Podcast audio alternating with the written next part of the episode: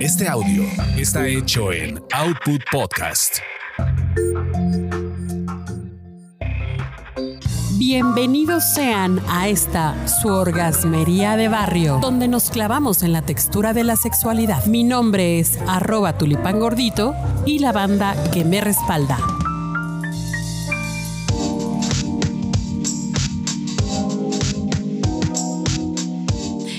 Banda, pues continuamos hablando de un tema que seguramente pues muchas y muchos estaban esperando, que es cómo hablar de educación sexual en casa, o por lo menos cómo empezar a hablar de educación sexual en casa. Aquí acabamos de concluir, me acompaña mi queridísimo amigo arroba manchate Carlitos. Señores, un gusto.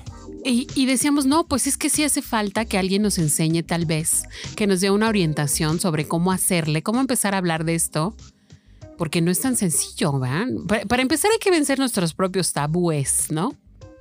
Nuestros propios miedos, nuestras propias vergüenzas. Sí, claro. Claro, también que si llega a lo mejor un niño con su papá y le dice, hace un niño que está descubriendo su cuerpo y tú cuando te empezaste a tocar, Ay, no, no sé ver. qué decir, ¿no? Ajá. Si le digo, no le digo, es bueno, no es bueno. Claro, pero, pero también qué mejor sería que tuviera mejor confianza contigo que con alguien más. Y que vaya con que los vaya compañeros con... que están igual de babosos que él. O no, que vaya con el conserje de la escuela, a ver. Tú, no, no, que, que, vaya con un gandalla. Ah, exacto. Es, Eso sí está cañón. ¿Por qué estás diciendo que... que los conserjes son gandallas? No, no necesito. Me retracto. Entonces, te van a cancelar por hablar más de los conserjes. Oye, sí, ya todo es políticamente incorrecto, Dios mío.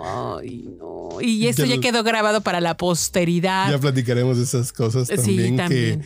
Que, que, y ahorita los más libertarios son los que más prohíben cosas, en fin.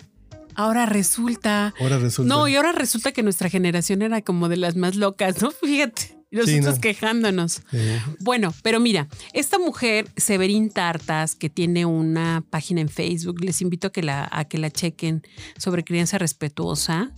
Ella da como algunos tips de, de lo que se debe hablar según la edad del niño o la niña.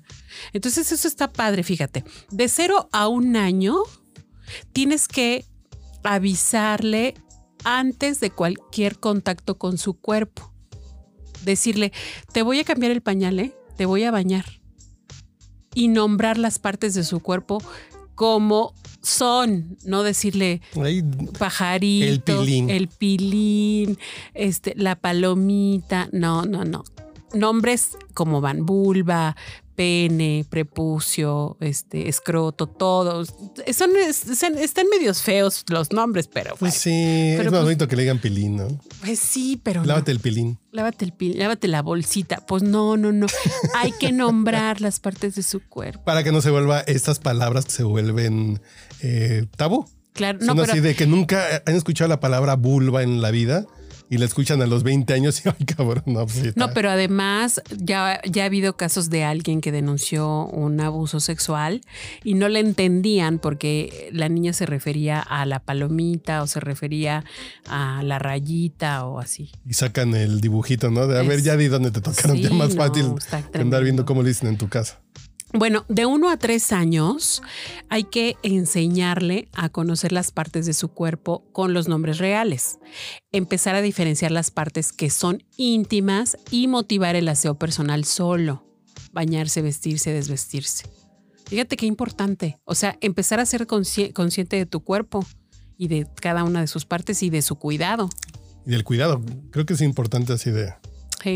Luego dice, de 3 a 5 años, responder todas las dudas, lo que decíamos antes, y romper con los estereotipos. Eso, es, eso está padre, que el, que el, niño sí puede tener el pelo largo, la niña puede tener el cabello corto, los juguetes, etcétera. Desde ahí vamos a inculcarles ya ese tema. Ya, ya. Sí, ya, Eso igualitario. con el discurso de género tan no, temprano. pero es que es importante. Tan Es- bonito que tengan pistola y, y carritos. Sí, pueden jugar ambos con las dos Yo no sé, porque yo no imagino, yo no imagino, no sé cómo hubiera sido mi vida. Cabe señalar que mi papá fue militar, general del ejército mexicano. Nunca me regaló una pistola de juguete. Nunca. ¿Y qué, por qué alguna eran tus extraña razón. juguetes? Playmobil, Legos, eh, ajedrezes, rompecabezas. Fíjate, más, más neutros tus juguetes. Y eres una persona que yo puedo asegurar que no es tan machín. no es machín, no es machín. No, no, pero el tema ese de si me hubieran puesto así como es que no sé, pero también a lo mejor fue la publicidad, ¿no? A mí, por ejemplo, a mí me dijeron desde niño, desde chiquito, que no existían los reyes. A mí el 6 de enero en la mañana me llevaban a la mercería del refugio en Correo Mayor. No escuchen eso, por favor. Y a todo el botadero. No, pues aquí espero que no haya niños escuchando esto. Ajá. Y me llevaban al, a lo que quedó de todo el pepene de un día antes de las ventas de Reyes. ¿Cómo crees? Porque había ofertas. Sí, por eh, Entonces yo juntaba mi alcancía, mi papá me daba el doble y nos íbamos al 6 de... Así el día de Reyes en la mañana a comprar juguetes. Genial. Y, yo compraba juguetes de niño. refugio. Wow. En Correo Mayor. Eh, entonces son esas cosas. Yo escojo. Pero imagino si me hubieran dado la opción. Oye, ¿no quieres una muñeca? ¿Nunca se te antojó una muñeca? Se me antojó una muñeca, literalmente. Pero sí, cuando digo, uy, tan. Así como. No, o sea, una Barbie. No. Una no, una de esas, no, no. No, Bratz, espérate. Ay, esas ya son más sexosas. No, nací en el 78, no, Ay, no, perdón. Oye, es que te veo más joven. Me tocó Brendas y esas cosas. Bueno, bueno, ¿qué hacer entre eh, de los de los chicos y chicas que tienen entre 5 y 10 años? Fíjate, ahí se empieza a poner interesante la cosa. Lo importante, no preguntar si tienen novia. ¿Por qué no? Porque estamos sexualizando condicionando a la sexualidad algo que no necesariamente va a su edad de 5 a 10 años. Pues yo, yo creo que desde el kinder yo le llegué a mi primera novia. Bueno, tenías una presión ahí fuerte. Conseguir libros sobre concepción humana y animal, hablar de manera natural sobre los futuros cambios, preparar para la preadolescencia.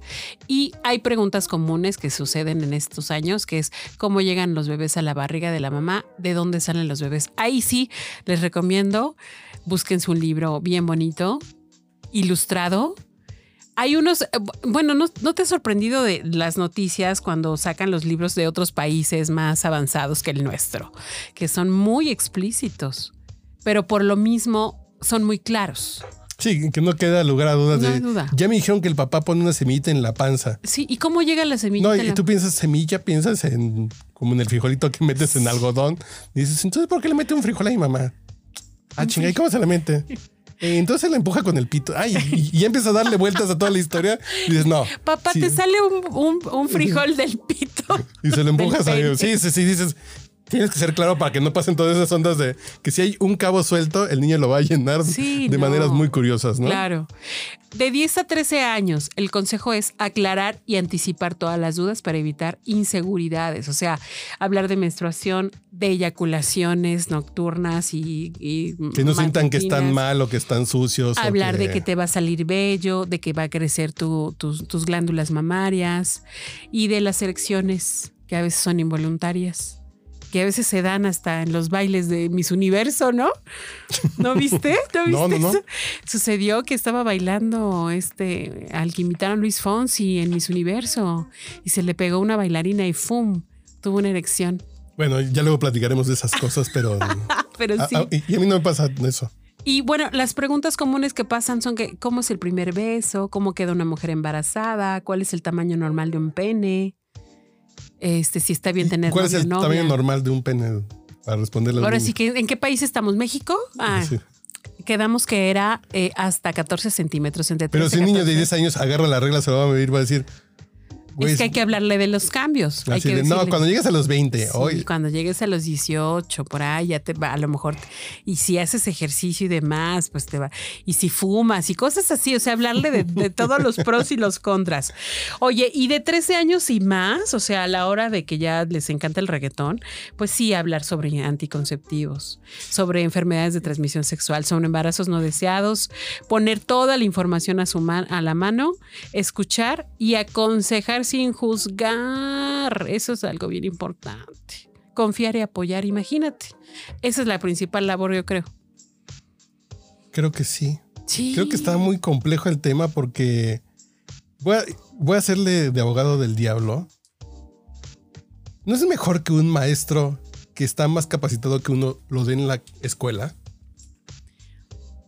En, pues yo creo que Tendría que saben que- de pedagogía, saben lidiar con estos temas.